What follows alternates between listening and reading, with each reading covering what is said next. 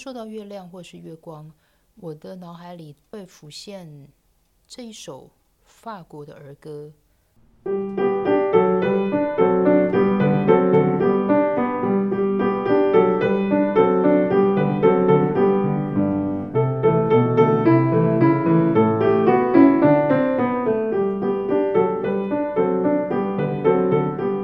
月光之下，我的朋友皮埃罗，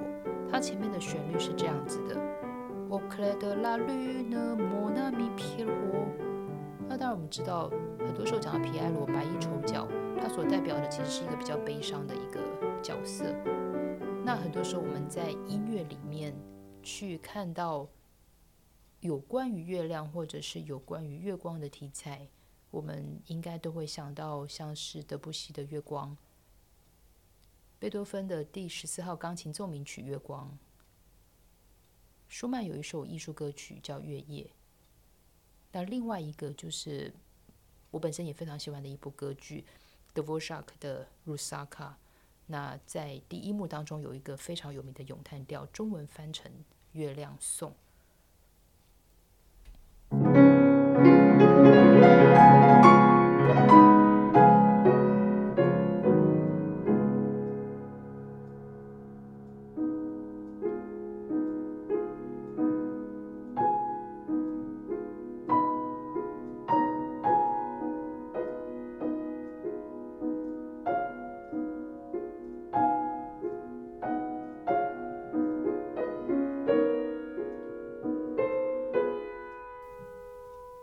这是讲述一个水精灵爱上王子。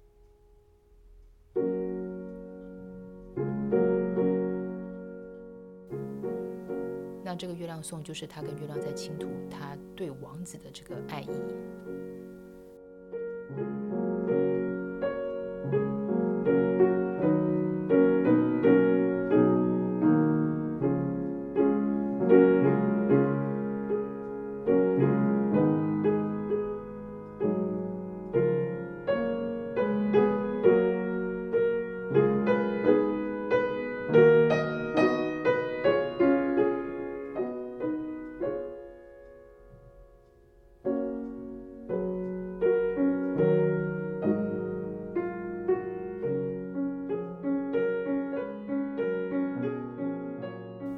其实说到这部歌剧，难免就会提到他的作曲家德弗绍克。其实说到德弗绍克，他的作曲是自学的。有一阵子，他是在乐团里面弹，他在乐团里面拉中提琴。在寻求这个机会当中，其实他有遇到一个贵人。这个贵人是当时一八七二年到一八七五年在维也纳音乐学会当音乐总监的布拉姆斯。他看到德弗绍克的这个才华，所以他在担任维也纳这个音乐委员的期间，他有连同其他的委员颁奖给他，也就是提供他奖学金。在那个时候，任何金钱上面的补助，对于年轻的作曲家或是年轻的音乐家，特别是在寻求机会，我觉得都是一个非常大的帮助。而在当时，德弗绍克其实很专心在去创作的曲种之一就是弦乐四重奏。所以在那个时候，布拉姆斯除了连同其他的委员给他奖学金之外，另外还有一个最重要的东西就是出版商这件事情。我一直觉得很多时候作品能够问世，遇到对的出版商，遇到好的出版商是很重要的。布拉姆斯在那个时候就推荐给德弗绍克自己的出版商，自己的出版商 Zimrock。它很重要，在当时将这个作品出版了之后，那其实也代表着意味着之后德弗绍克在任何作品当中他的一些流通。所以我们后来当然就听到了他的像《新世界交响曲》、他的大提琴协奏曲等等，就是继史麦塔纳之后，在捷克的这些作曲家当中。我觉得他是真的是把当时的民族文化的音乐，在他的音乐当中所展现出来。而这我们常常觉得说，任何时候有用到民族力量或民谣，或是民歌，我觉得你总是会从这个土地当中特别得到一个力量，我觉得这也是很多时候一些东欧作曲家所创作出来的音乐特别迷人的一个原因。我觉得它有一种非常特殊的、特殊的民族性以及一种地方的风味。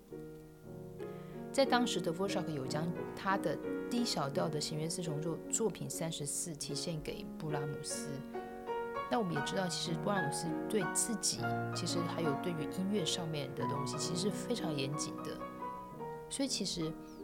我觉得这一封信，我等一下要念一封信，是他写给 The v o r s h a k 关于他得到了这个 D 小调弦乐四重奏之后，很多时候我们通常都说，呃，人跟人之间，其实你收到一个人的体现的作品，你一定会说啊，真的是非常谢谢，真的很高兴能够得到你就是用心意所创作出来给我的这个作品。可是我觉得布拉姆斯很特别，就是我觉得他看到这个人的才华，所以所给予的信件的内容不是只有称赞。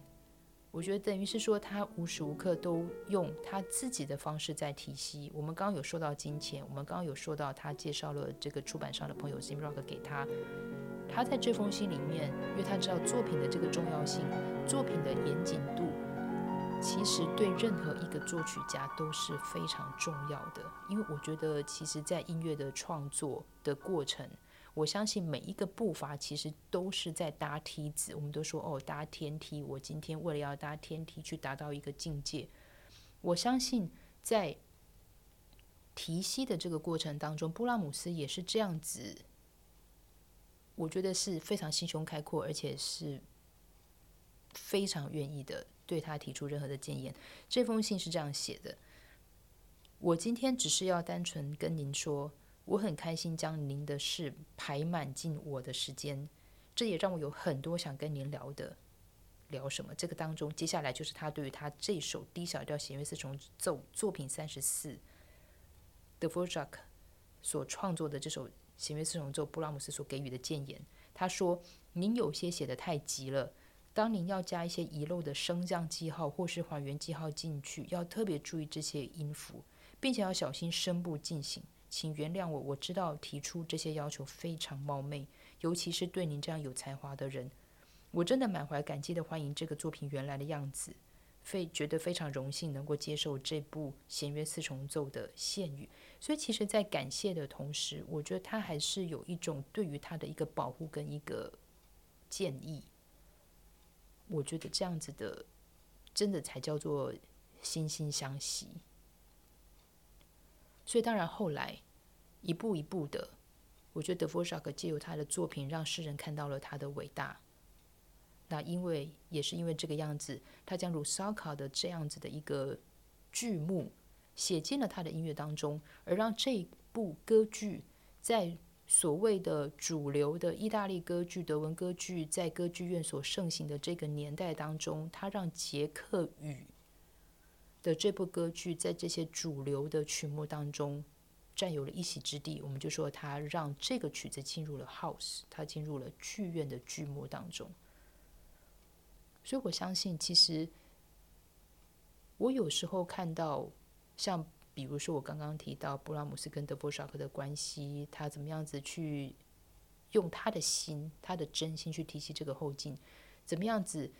在看所谓的作曲者，他在进到天梯当中的每一步的小心？我相信，对于演奏者来说的话，也是一样。我觉得每个过程，其实我们都在面对我们自己可能可以突破的地方。或者是说暂时还没有办法突破的地方，很多时候当然都需要时间，但是我总觉得小心翼翼的每一步，去好好把每一个步伐去踏稳，把每一个技巧或每个音乐的东西去练好，而不要去照进，甚至于说要小心，甚至于说要不断的去回看自己的作品。我现在都觉得说，像以科技现在这么大的进步。那也因为可能像现在，因为疫情的关系，我们可能实体跟线上都有时候要同时的并进。我觉得人得到了非常多回看的，就比如说像现在很多音乐会同时都有实体的音乐会，跟像 OpenTix 它可能有一些 Live 线上的，有些东西都可以回看。我觉得回看的这个过程，它给予了人另外一种进步的力量，或者是说一个进步的可能性。因为时间当都会这样子像河流一般过去，而这些所谓的记录这件事情，可以让当下的时间去保存下来，让一个在台上的人，或者是说现在还要在进行，可能像是技术上面或音乐性不断的再去建立的年纪，其实包括我，我也觉得说回看跟回听，特别是在练习的时候。或者是说，我在这场音乐会已经弹过了之后，可能过了很久，我把一些比较主观的意识已经忘记了。我能够重新再用一个旁观者或者是观众的角度再去看我可能三个月前、可能一年前的作品的时候，我会觉得它会让我更清楚的去看到